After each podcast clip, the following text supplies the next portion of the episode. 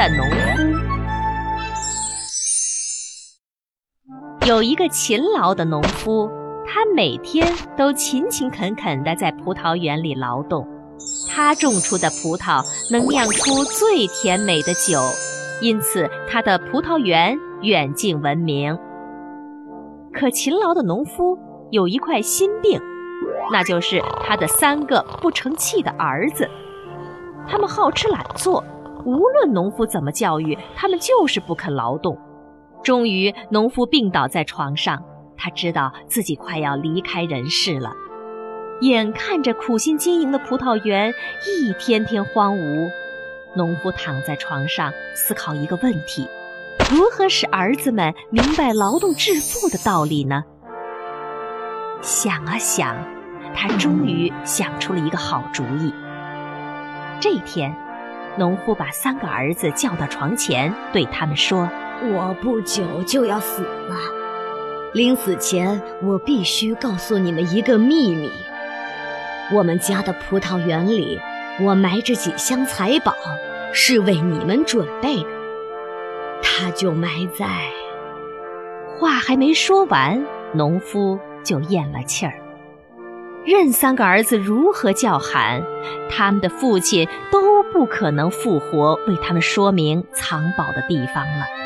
于是儿子们商量，办完父亲的丧事后，就到葡萄园里寻宝。葡萄园好大呀！由于农夫病了很多天，无人耕种，如今他已经是杂草丛生了。为了寻找财宝，三个儿子一起出发了。大儿子拿着铁锹，由园中心开始挖呀翻呐，杂草都弄没了，地也翻松了。可什么也没找到。二儿子牵着一头牛，还套上犁，把整个园子从头到尾犁了一遍，结果一样一无所获。三儿子扛着锄头，从园的四角开始挖，挖得极深，结果把泉眼都打出来了。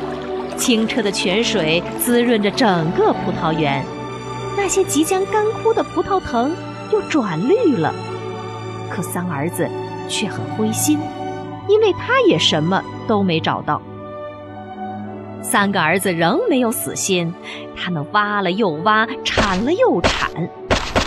虽然没找到财宝，却把葡萄园里的土地翻得又松软又平整。土地肥沃，加上那几个泉眼，园里的葡萄茁壮的成长，比以往的收成还要好上十倍呢。葡萄成熟了，三兄弟把葡萄运到城里卖，结果卖了好多好多钱。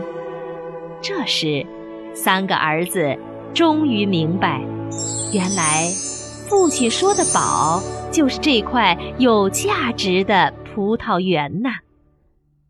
从那以后，三兄弟改掉了懒惰的恶习，一起辛勤地种植这片葡萄园。过上了快乐的生活。